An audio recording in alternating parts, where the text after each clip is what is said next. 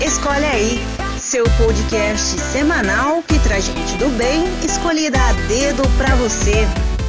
Bom, pessoal, a gente está começando aqui mais um episódio do podcast Escolhe Aí. E, como sempre, né, para variar, isso aqui já virou rotina. Ah, tem pessoas incríveis que, que acabam vindo para cá para a gente conversar. Ah, o convidado de hoje é um cara que eu admiro muito. É um irmão, pai, amigo, confidente, diretor espiritual. Ele é um monte de coisa na minha vida. Eu conheci, eu conheci ele em 2004, quando eu fiz o meu primeiro TLC. E o TLC, como eu falei aqui para vocês, né, em alguns episódios da Gabi, do Maurício, o TLC é o treinamento de liderança cristã. É como se fosse um retiro da Igreja Católica e que foi criado, né, pelo nosso querido Padre Haroldo. E só que eu lembro que esse TLC que eu fiz eu não me identifiquei, não foi uma experiência muito muito bacana. E mas eu conheci ele lá, mas a gente acabou não não tendo muito contato. Depois de quatro ou cinco anos eu fiz o TLC de verdade, de coração aberto, tudo mais. Depois que eu já tinha me convertido e aí eu e o Geraldinho a gente fez, é, a gente teve uma ligação maior. E como começou essa ligação? Começou com uma, uma, uma proposta que ele jogou dentro do retiro.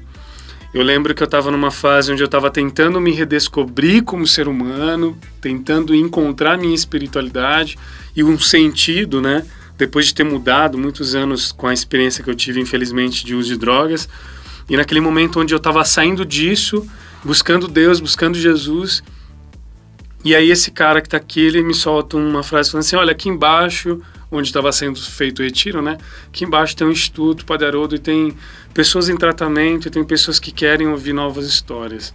Então, elas precisam ouvir essas novas histórias e conhecer gente nova e tudo. E eu lembro quando ele falou isso, eu pensei, eu sou essa pessoa. A gente acabou se conversando durante o retiro e ele me levou lá numa sexta-feira, que ele vai há mais de 24 anos lá, toda sexta-feira de manhã, no momento de espiritualidade. O Geraldinho é um cara extremamente engraçado.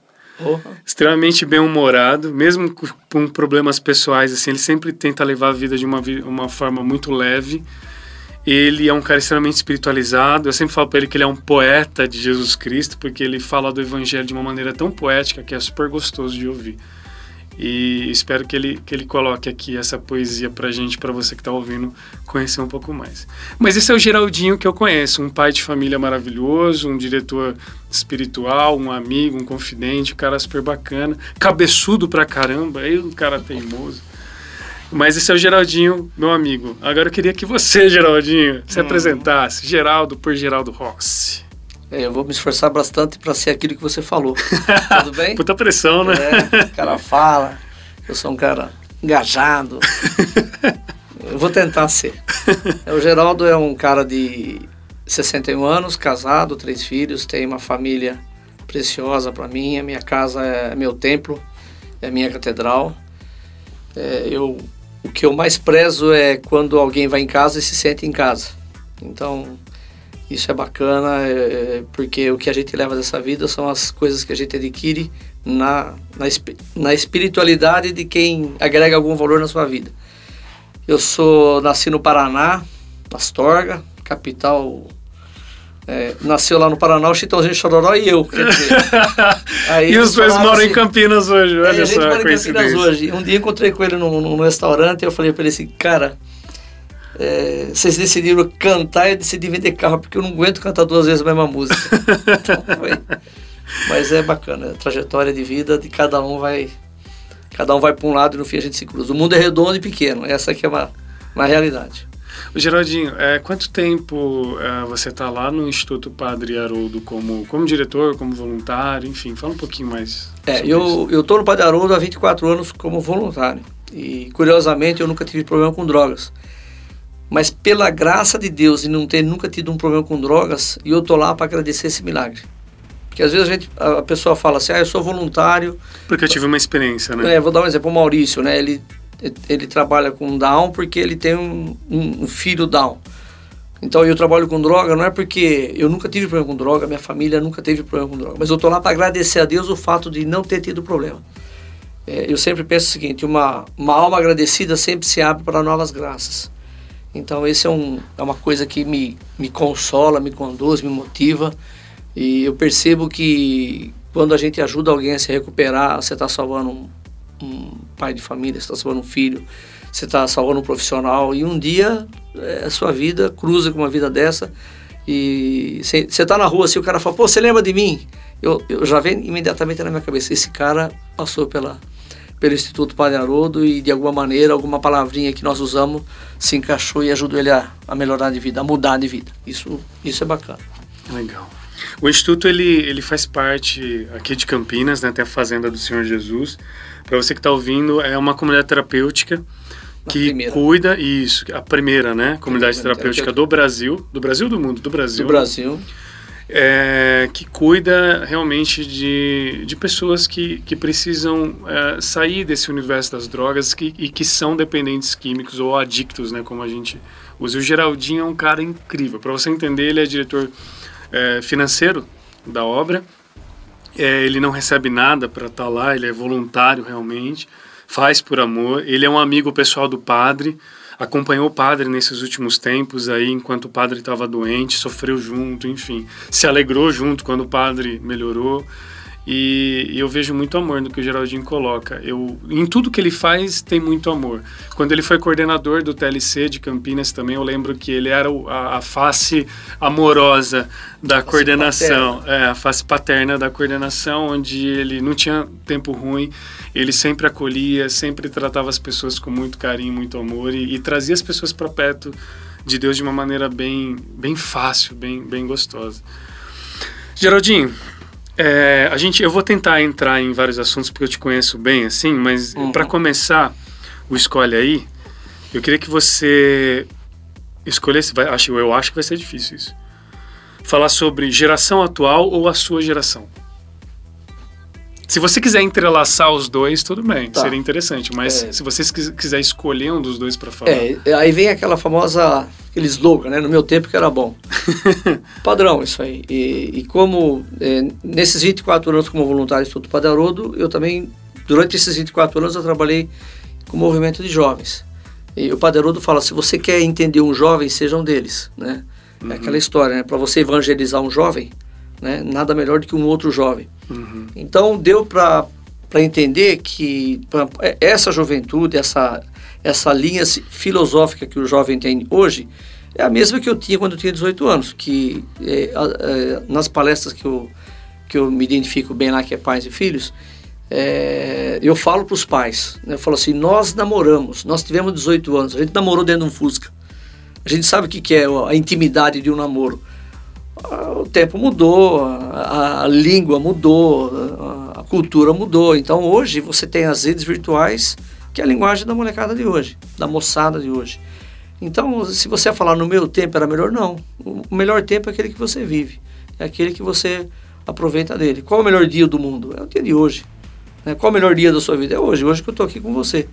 Se você me perguntar, o Paderodo, que tem 100 anos, né, esses dias, numa conversa que eu tive com ele, eu falei assim, padre, é, o que, que o senhor vai fazer agora? Ele falou assim, eu tenho mais cinco anos de vida. Né? Imagina, ele se profetizando, porque eu, eu acredito que ele realmente tenha é, consciência disso. Ele falou, eu tenho mais cinco anos de vida, preciso escrever muitos livros, porque eu tenho muitas ideias que eu nunca coloquei no papel. Pô, um cara Isso com 100 anos. Com 100 anos. Então, Deus. um cara desse, ele pensa igual um, um garoto sonhador de 18 anos. Então, Você acha que isso tem uma correlação com aquilo que Jesus disse de é, sobre entrar no reino de Deus como uma criança? Você acha é. que é esse tipo de pureza ou, ou, sentimento assim? Como que você vê isso? Ele, é, assim, ele é o meu guia espiritual, né? E, e foi como um pai para mim. Um dia eu falei para ele, padre, eu não tenho pai. Né? Meu pai morreu quando eu tinha oito meses. Eu, eu gostaria muito que, que você fosse meu pai. Ele olhou para mim e falou: Você sabe que eu sou o durão né? e vou te exigir coisas. Então não é, é, não pense que serei um pai frágil. Eu serei um pai muito, muito durão. E, e aí nós começamos a conversar um pouco mais sobre esse assunto. Então, é, é, por exemplo, onde que entra a espiritualidade na, na juventude? Quando você apresenta é, Jesus para um jovem, né, dificilmente ele vai se deixar conduzir pelo, pela atração da droga. Porque porque Jesus é um cara fantástico. Né? Eu, eu, eu penso sempre que ninguém seguiria um cara triste. Jesus é um cara top. Então, você não vê. Um, ele, ele nunca deu uma bronca em ninguém. Né? Ele é um cara que. É, dois mil anos depois, ele continua fazendo os milagres que ele fez há, há dois mil anos atrás. Quem acredita nele faz esses milagres. Eu tenho um amigo que é médico, Dr. Márcio, ele fala assim que Deus o usa para fazer os milagres que precisam ser feitos agora. E ele foi, eu não sou nada católico, nada. Ele foi, eu sou, eu sou um médico consciente de que algumas coisas que acontecem durante uma cirurgia só podem acontecer porque tem uma mão divina por trás daquilo. Ele falou assim, pela minha, pela medicina que eu conheço ou pela é, cultura médica que eu tenho, isso não seria possível. Então, ele tem consciência disso. Então, voltando à sua pergunta, como é que eu vejo a molecada de hoje, né? A moçada de hoje? Meu, são iluminados, porque é uma geração privilegiada. Tem tudo na mão, né? Literalmente, né? Liter né? Porque tudo. Toda informação hoje Meu, no gente, celular você acaba oh, tendo. Eu lembro que se eu quisesse pesquisar alguma, alguma coisa, você tinha que ir num monte de livro. Você achava sete, oito linhas do negócio, de um, você ia procurar um cara, você não tinha informação. Era muito difícil. Hoje você você clica, vai embora. Tem... Mas tem umas coisas legais da, da, da sua geração, da minha também, que, por exemplo, na casa do Geraldinho, para quem não foi, mas está convidado aí. Está convidado, vou confirmar. É, ele, eu, tem pessoas que passam por aqui que é bom de café, o Geraldinho é bom de churrasco, viu? Fica a dica aí. É, nossa, mãe do céu, o melhor churrasco que eu comi na minha vida. E, e lá tem um, aquela.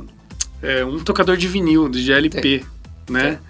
E, cara, como é gostoso, né, Geraldinho? Aquele, aquele barulho do, do da, agulha, da agulha tocando, é. né? Então, assim, tem coisas que realmente hoje, por exemplo, eu tenho um celular, tenho um Spotify, é, um, é maravilhoso. É uma graça. Mas tem coisas antigas que realmente fazem a diferença. Por exemplo, bandas. Tem Puts. bandas de antigamente que, pô, hoje em dia não é. existe mais, né? Não, tem... A gente foi no show junto, né? É, vamos ver o YouTube. YouTube não, mas teve também, é, eu esqueci, deu um branco agora, que foi lá no, no, no Morumbi também do Roger Waters. Roger Waters. Foi sensacional. Pô, Roger Waters, é, é, você pega a minha geração, a gente, primeiro que a gente não sabia nada da letra. Né? Você ouvia, pô, o nego podia falar que tava matando a mãe com o machado, você tava, você tava pulando lá. Então. A, a ignorância gente, é uma benção. É, uma benção. Nossa parte, ser ignorante é uma, é uma felicidade. Geraldinho, outra escolha aí para você. Essa aqui, como bom Santista. Putz, Pelé ou Neymar? Nossa, cara, nem fala Um era, um era um gênio, o outro é um moleque. É uma pena, cara. Eu, eu sou Santista, mas ninguém mais no mundo torceu pro Neymar dar certo. Mas eu acho que ele se desgastou demais. Ele. ele... Pô, Isso que ele tá vivendo hoje é reflexo do quê? Ah, eu acho que é, é muito mimado, muito. Sabe? Valores, né? Ele eu não tenho nada contra o cara aproveitar a vida na sua juventude, meu, mas ele ele está se deixando levar por uma situação que ele perdeu o controle. E agora ele começou a cair, né? Cair não no sentido de cair em campo. Ele começou a se machucar muito, ele é, saiu de um time que ele, era, ele, era, ele não era o protagonista, ele foi para o PSG para ser o protagonista, lá não deu nada, não ganhou nada lá. Então, de repente, ele começou a se machucar. Meu, tudo isso aí tem a ver com as escolhas dele, né? A gente sempre fala, né? Escolhas, né? A vida é aquilo que você escolhe.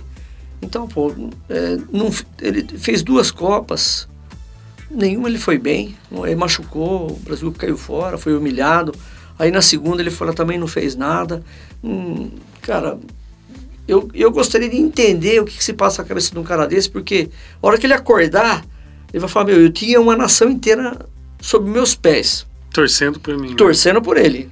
Né? Outro dia o Oscar Schmidt falou, meu, quando o cara veste a camisa da seleção, ele tem que saber que tem 199 milhões de brasileiros olhando para aquela camisa. Meu, você tem que ter dignidade para saber o que, que você está representando. O Oscar falou, quando eu colocava a camisa 12 da seleção de basquete, foi eu sabia que eu estava influenciando uma geração absurda de jovens que se eu jogasse bem, eles iam querer jogar basquete. Né? E ele falou, nunca ninguém reclamou de mim como jogador. Falou, jogou até os 45 anos. E curiosamente, aos 45 anos, o cara, a média de pontos de cesta dele era maior do que quando ele tinha 28, 29. Quer dizer, Caramba. o cara era. Por quê? O cara era Sempre focado. foi um jogador de elite porque ele era focado e treinava. Ele treinava, sempre fala isso. 1.200 né? arremessos por dia. O cara, até hoje, é um brasileiro que eu tenho a maior admiração por ele. E, e, o Pelé? Porque o Pelé, assim, é, você é, é cientista também, mas acima de tudo mas eu isso... falo assim, o brasileiro... A fala, ah, o Pelé, quem é melhor? Pelé é o Maradona, Pelé é o Messi, meu. Eu fui no, no Museu do Santos e vi a chuteira do Pelé. A chuteira do Pelé, o, o, a sola era pregada, tinha taxinha. Né? A bola pesava 5 quilos. O cara levava a camisa dele para lavar para jogar no próximo jogo. Né? Hoje o cara, a chuteira da, que o Neymar tem pesa 130 gramas, é, é, uma, é uma meia. Meu, e você vê o cara. Bom, primeiro, o cara fez 1.243 gols. A hora que o cara fizer 1.244, eu falei, eu sou melhor que o Pelé. tá, e outro, o cara jogou um time só a vida inteira. Quando ele aposentou no Santos, aí ele foi ganhar dinheiro no Cosmos. Então você, você pega um jogador, ele é um cara que influencia muita gente. Eu sou Santista, um cara que eu admiro pra caramba. É o goleiro do Palmeiras, o Marcão. Jogou só no Palmeiras. Rogério Vestiu Senna, a camisa. Vestiu né? a camisa. O cara, um cara bacana também. O time caiu, ele foi, eu vou ficar. O time caiu, eu vou cair junto e nós vamos subir junto. Rogério Ceni, pô, é diferente. Hoje eu não sei a escalação do meu time. Eu sei o técnico do meu time. Seja, Porque vai mudando muito muda facilmente, muito, né? né? O cara vai atrás de dinheiro e é. dinheiro. Eu fiz essa, eu fiz essa, essa escolha aí propositalmente porque a pergunta que eu fiz antes foi de geração, né? Você pode ver que uma coisa está uhum. correlacionada à outra. E eu fico também sempre percebendo essas coisas, né? Antigamente, pela dificuldade, eu não sei se se é isso, né? As pessoas não tinham tanto acesso às coisas que realmente aumentavam performance, qualidade e tudo mais. Existia uma luta, uma coisa de dignidade muito maior do que existe hoje.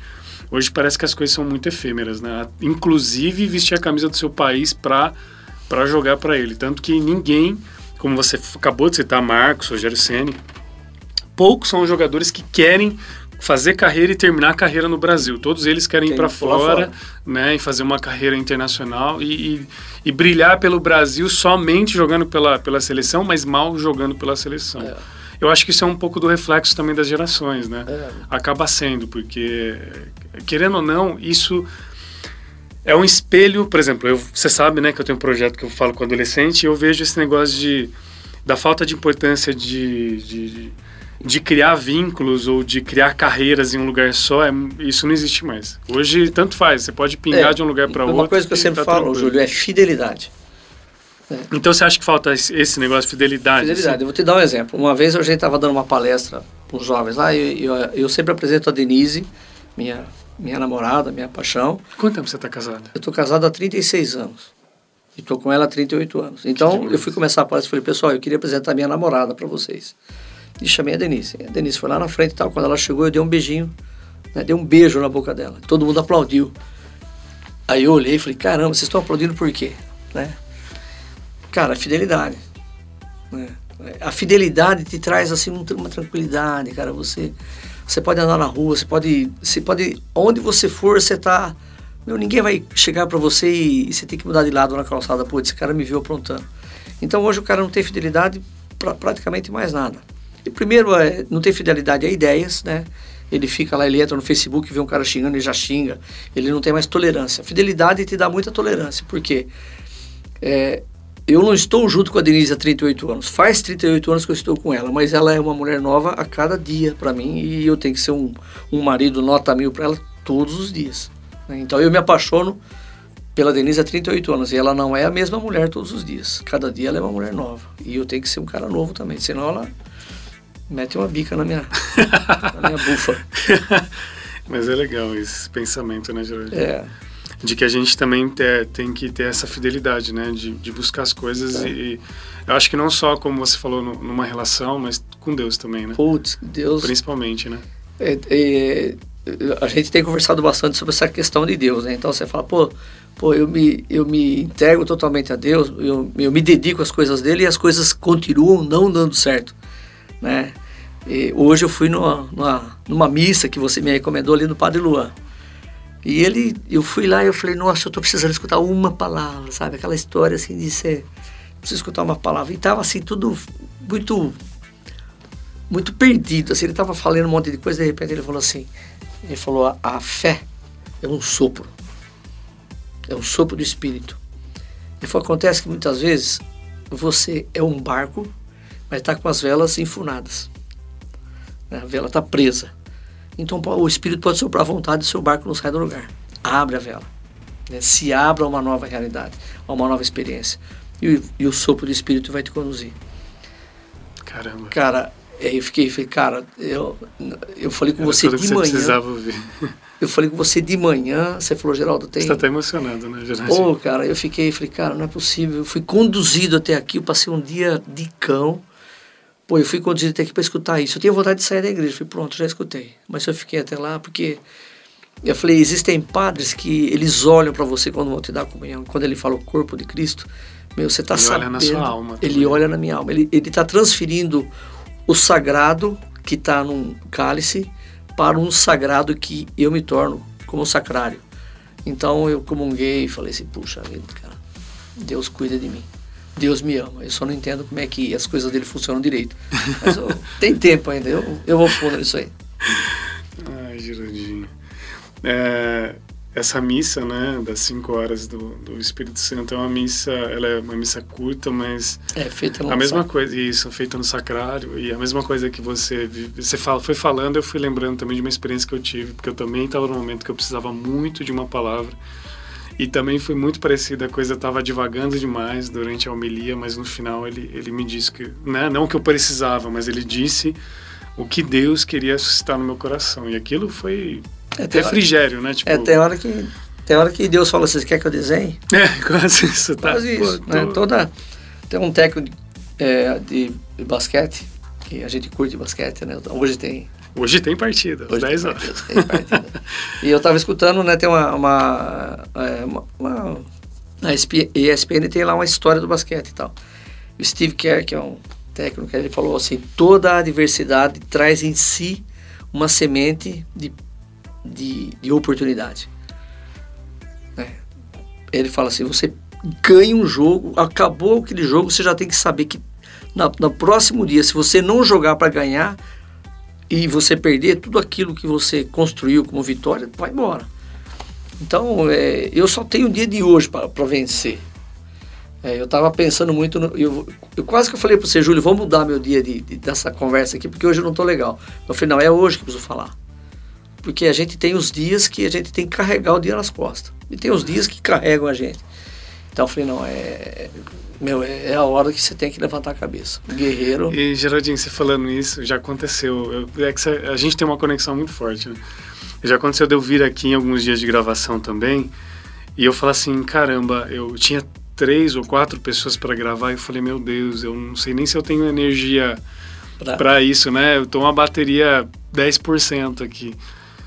E, e foram os dias que eu falei assim, não, eu vou, esse é um momento feliz, eu gosto de estar fazendo isso aqui que eu tô fazendo, eu gosto de conversar com pessoas que eu gosto, que tá na minha frente. Falei, não, eu vou aproveitar esse momento e vai ser maravilhoso.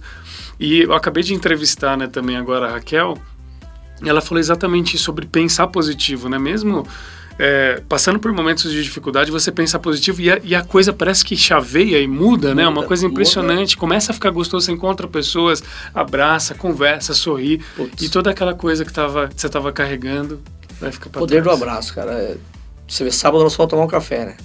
Você mandou uma mensagem pra ele, falou assim, eu quero tomar um café com você, mas tem que ser um café Top. top. Não vem com esse cafezinho de apertar a maquininha lá. Nossa, aí eu tava precisando daquilo. Né? Quantas vezes dos retiros que a gente faz lá e, e acaba, a gente acaba de, de dar uma palestra, vem um, jovem e me abraça. Ele falou assim, me abraça como se fosse o meu pai. Aí eu pergunto, o seu pai não te abraça assim? Ele falou, meu pai nunca me abraçou. Nossa. Aí você fala, caramba, como é que o pai não abraça uma, uma, uma vida como essa, né? Um jovem maravilhoso. Aí ele fala assim, meu pai não me abraça. Eu falei, então tudo bem, vamos fazer uma proposta. Você vai chegar em casa hoje e você vai dar um abraço pro seu pai. Não, ele não quer, filho. Não, você teima, insiste, pô. Né? Você não quer, você não quer mudar o mundo? Né? Muda, muda primeiro e o mundo, o mundo, né? Aquela música do Gabriel, né? Né? Aí o cara fala, não, eu não consigo. Eu falei, não, você você vai tentar, pô. Se você chegar em casa e tentar e o seu pai não te abraçar, você, amanhã você tenta de novo. E depois da manhã você tenta de novo.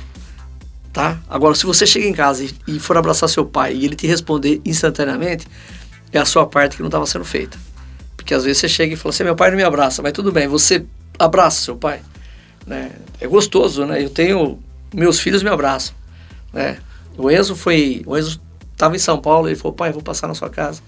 vou tomar um café com você. Meu, não era um café. É tudo que, se, que vem junto com o café. É a companhia, a conversa. conversa. Geraldinho, você tem três filhos, né? O Enzo é o do meio. Enzo do meio. Tem a Jorge, a Jojó, né? Que Trabalha é a comigo. caçula. E a Giovana, Giovana. né, que é a mais velha. Pai da mãe da Nara e do, e do Felipe. E Enzo, por que você deu esse nome, Enzo? Por que o nome Enzo? Cara, Enzo foi quando o, quando o Enzo nasceu, fazia dois meses que o Enzo Ferrari tinha morrido. Ah, garoto. Eu achava Quem bonito. de carro. É, eu- Fórmula 1 e tal. E eu queria, eu gostava, achava o nome bonito, mas ele não era sonoro. Põe aí que o Enzo tem 32 anos. Então, há 32 anos atrás, quando eu fui no cartório para registrar, o cara falou: Como é que é o nome do seu filho? Eu falei: Enzo Bagarulo Rossi. O cara, como? Enzo. E o cara, como é que escreve? Eu falei: E-N-Z-O. Aí o cara mandou escrever no papel e, e falou assim: Ó, não pode esse nome porque ele não é. Normal? assim? É normal. Ah, hoje. Enzo, você deve estar ouvindo agora. Nesse momento você deve estar. Aí hoje, cara, né? eu- hoje até a gente brinca, né? Entra no restaurante e fala assim, quem é o Enzo? Aí 10 levanta a mão. Tem muito. É por causa do meu Enzo que. É, mas é curioso porque o Enzo ele, ele pegou de você esse, esse amor pela Fórmula 1, pela, pelo automobilismo, né? Pela música. É, pela música. Ele é tão bom verdade. músico quanto eu. Só que não, viu? Você que tá ouvindo.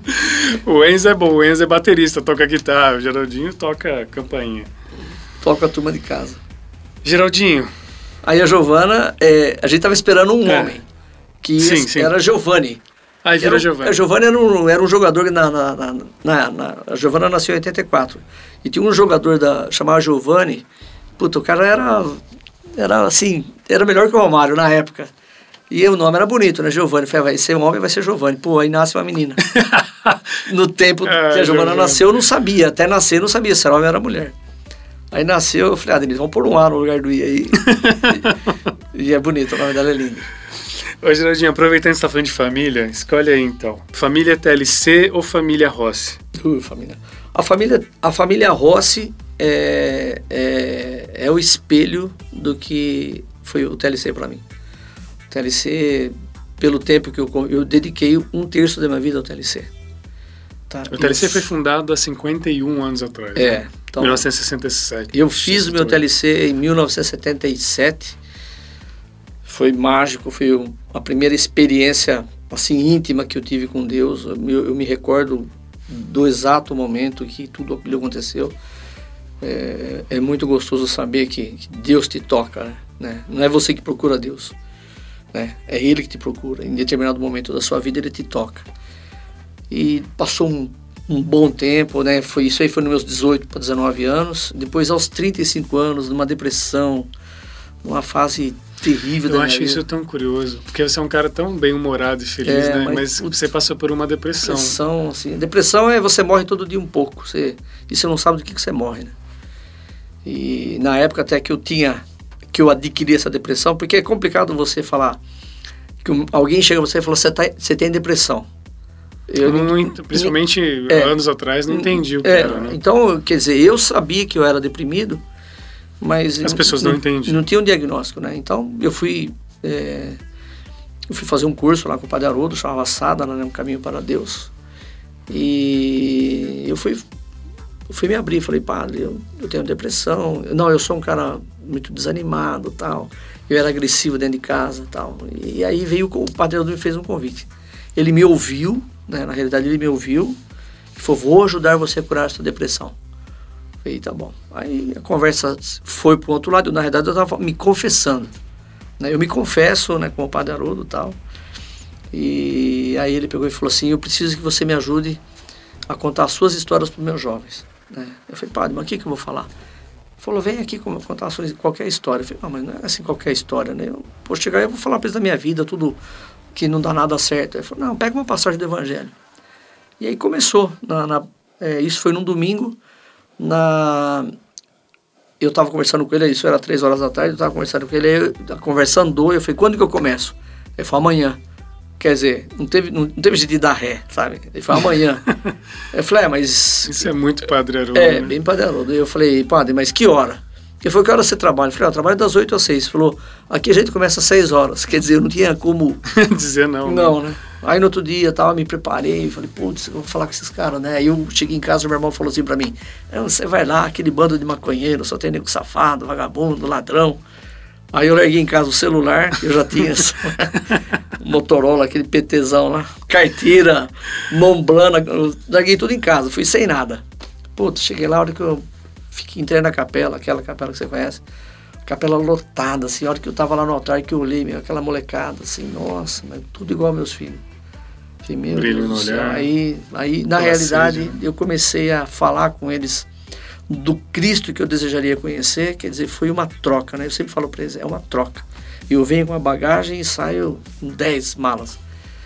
E daí seis meses, eu queria saber como é que eu estava indo, né? Falei, fui conversar com o padre, falei, padre, como é que, como é que tá a avaliação do que eu estou fazendo? Ele falou assim, antes eu preciso te fazer uma pergunta. Eu falei, qual que é? Ele falou, como está a sua depressão? Eu não lembrava da depressão. A depressão você sai dela quando você esquece que você teve. Aí eu lembrei que a minha depressão ficou naquele banco há seis meses atrás. Por quê?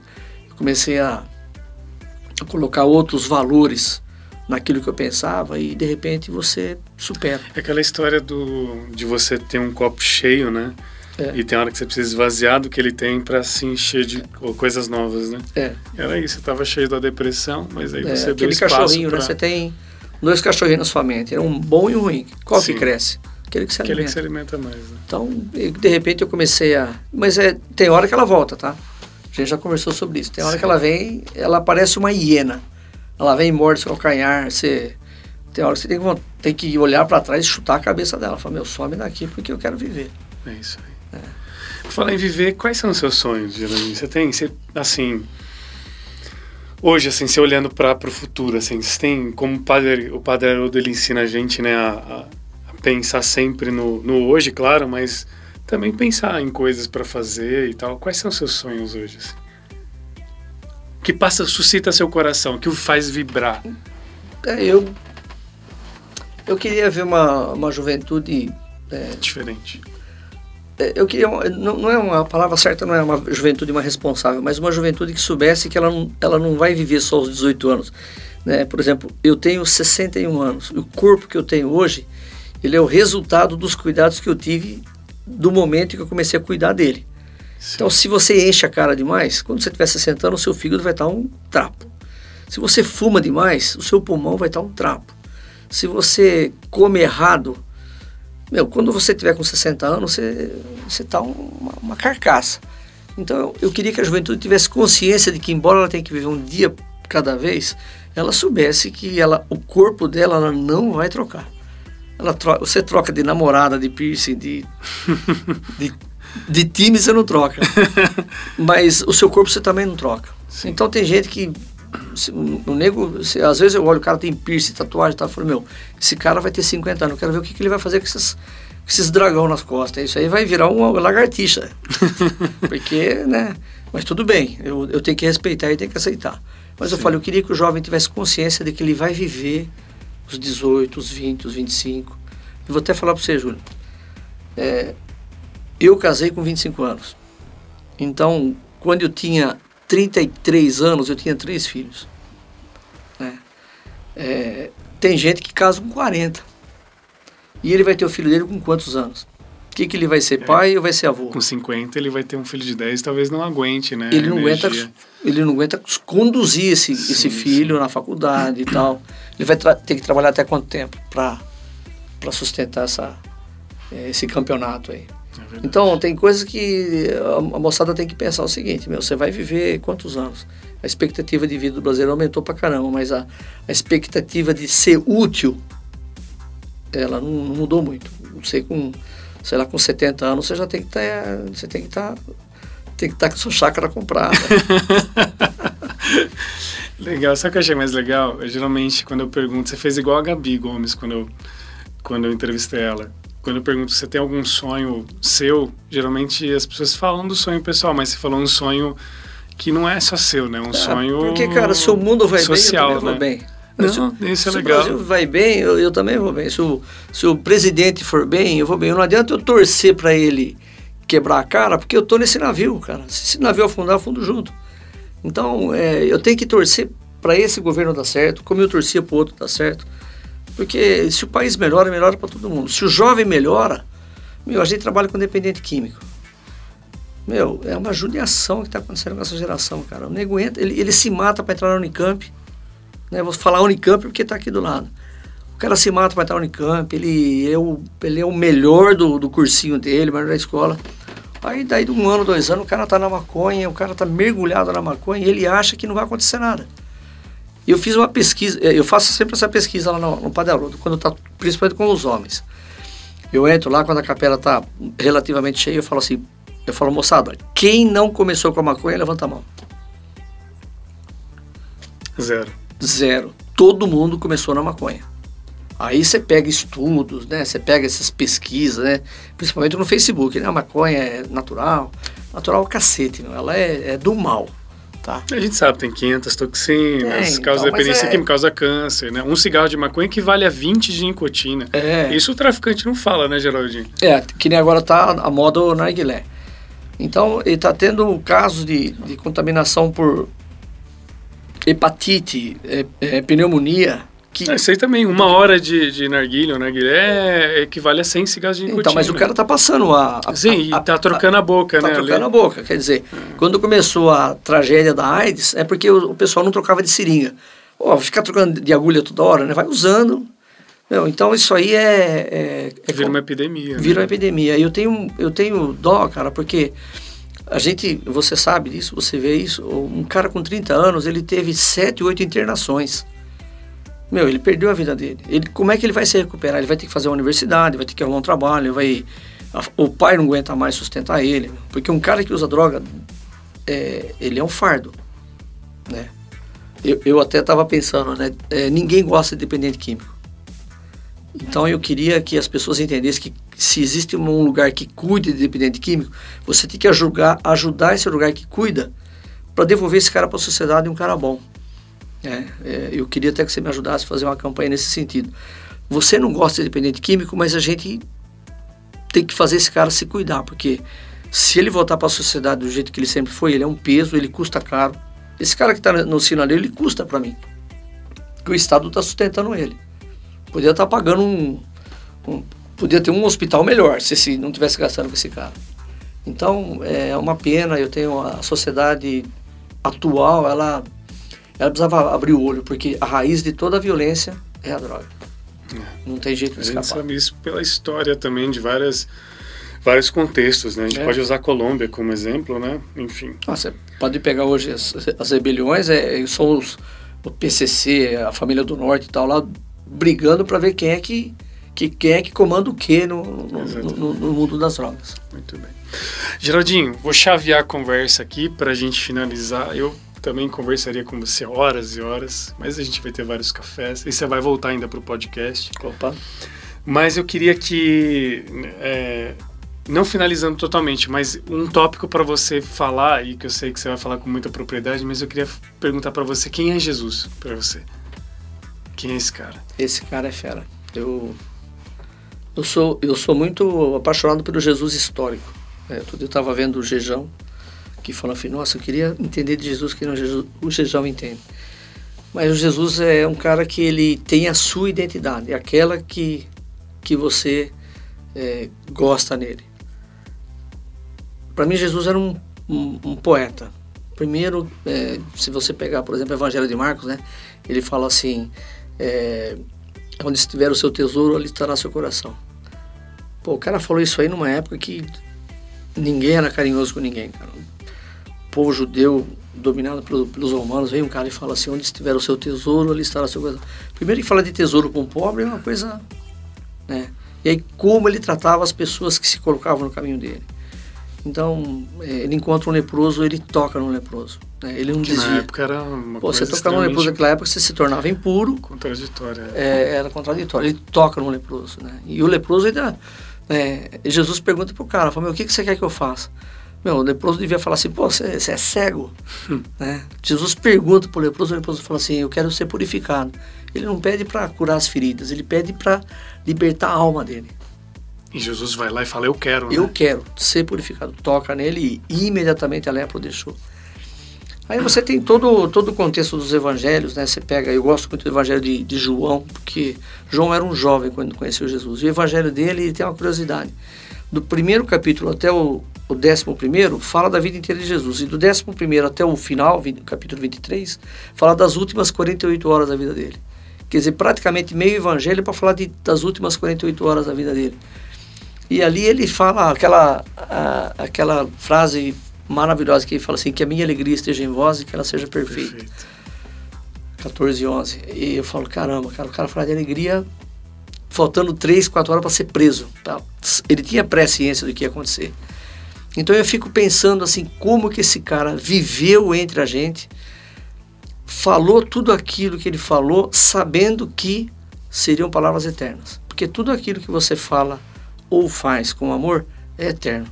Jamais vai deixar de te pertencer tudo aquilo que você cativa, né, né, do pequeno príncipe, né, você se torna eternamente responsável por aquilo que você cativa. Então Jesus me cativou. Não, ele não me cativou na hora que eu fiz um gol, saí pulando, né? ah, Jesus agora não, ele me cativou na dor, cara. Quando eu mais precisava foi ele que te acolheu. Quando eu tava assim, no, quando eu, eu, falei assim, meu, ele falou tudo bem. Agora eu não vou falar que eu senti a mão dele no meu ombro. Eu, eu senti que ele falou assim, é por aqui né? Não vou, você vai ter dor, vai, vai continuar tendo dor, mas eu vou te mostrar que comigo as suas dores serão superáveis. Né? Você vai passar por isso como todo. Ele teve problema. Aliás, quem não tem problema? O Papa tem problema, o Trump tem problema. Ele mesmo fala, né? Não tenhais medo, porque é, eu venci o mundo. Eu venci né? o mundo. Então, como é que. E outro, o cara tá lá na cruz pregado, lá assim. O cara tá do lado dele e fala assim: Senhor, lembra-te de mim quando estiveram no meu reino. Pô, o cara fez uma oração só na vida e foi o primeiro cara a entrar no céu com ele. Então você fala assim, ele não tinha, ele não tinha mágoa de ninguém. Ele podia olhar para aquela turma e falar, você que está metendo um prego. Ou quando mão. ele ressuscita, ele poderia dar uns tabefe no pessoal e falar, pô, eu não falei que eu ia ressuscitar. É, Mas o que, que ele fala, geralmente? Ele fala, é, a, a, paz esteja convosco. É. Né? Ele podia dar uma bronca, né? Ele, o caminho de Maús lá, ele está andando assim, ele, ele fala assim, no Evangelho de Marcos tem 17 vezes, vocês ainda não compreenderam. Eu podia chamar os caras de burro, né?